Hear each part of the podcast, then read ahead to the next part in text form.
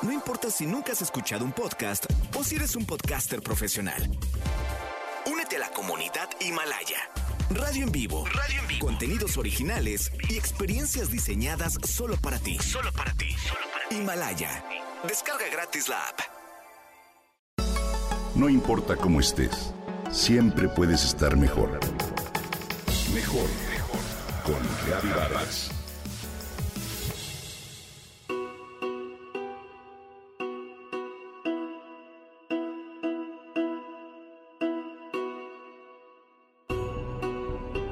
Una hermosa doncella llamada Sinara se enamoró de Zeus.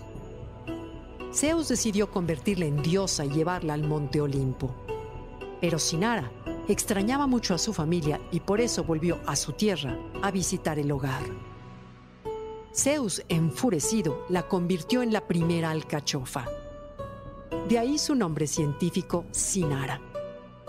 Es este el mito griego alrededor de los orígenes de la alcachofa, de quien te comparto algunos datos interesantes. La alcachofa es el fruto de la alcachofera, una planta que se cultiva sobre todo en climas templados, en la cuenca mediterránea y algunas zonas de Estados Unidos. La planta alcanza entre 1 y 2 metros de altura y en lo alto de sus tallos aparecen las alcachofas con unas flores hermosas moradas en forma de óvalo recubierto de brácteas. Dicen los expertos que durante la Edad Media se introdujo en Italia y España como parte de la mejora del cardo. En el siglo XV se comenzó a consumir en Italia y luego en Francia, pues a Catalina de Medici le gustaba comer corazones de alcachofa. Posteriormente los navegantes españoles y franceses introdujeron la alcachofa en América donde comenzó a cultivarse en zonas de clima templado. Su nombre procede del árabe al-karshuf, pero se le conoce también como al-kapsil. En catalán se llama carchofa, en italiano carciofo y en francés artichaut. Actualmente la ciudad de Castroville, en California, a solo 100 millas de San Francisco, se considera la capital mundial de la alcachofa porque tiene el clima ideal para su cultivo. Otro dato curioso es que en 1947, Marilyn Monroe fue nombrada como la primera reina de alcachofa en un festival de Castroville y ello inspiró a muchos a consumir esta verdura.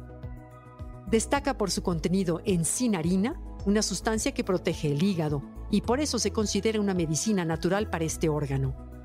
También su alto contenido de inulina es muy útil en el tratamiento de la diabetes.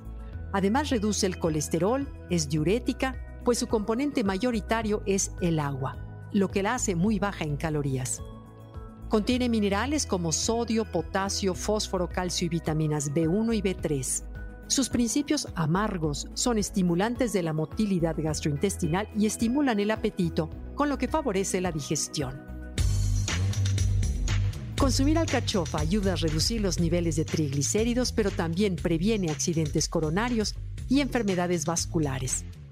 También puede reducir el ácido úrico en sangre, por lo que puede ser bueno para aquellos pacientes con gota. Es una verdura de primavera que se utiliza en gran cantidad de platillos, pero también puede comerse sola, a las brasas o hervida. Para asegurarte de escoger una buena, solo tome en cuenta su peso y color, el cual debe ser verde pálido con ligeros tonos púrpuras.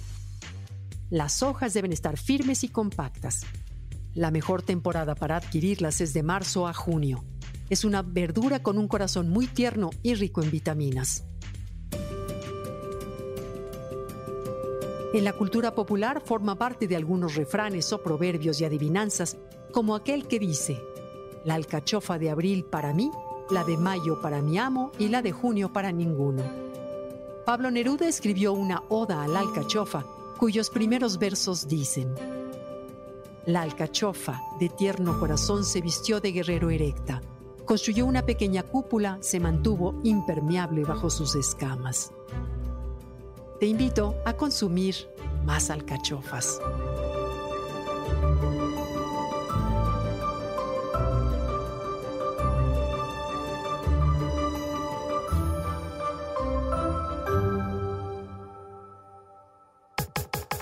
Comenta y comparte a través de Twitter.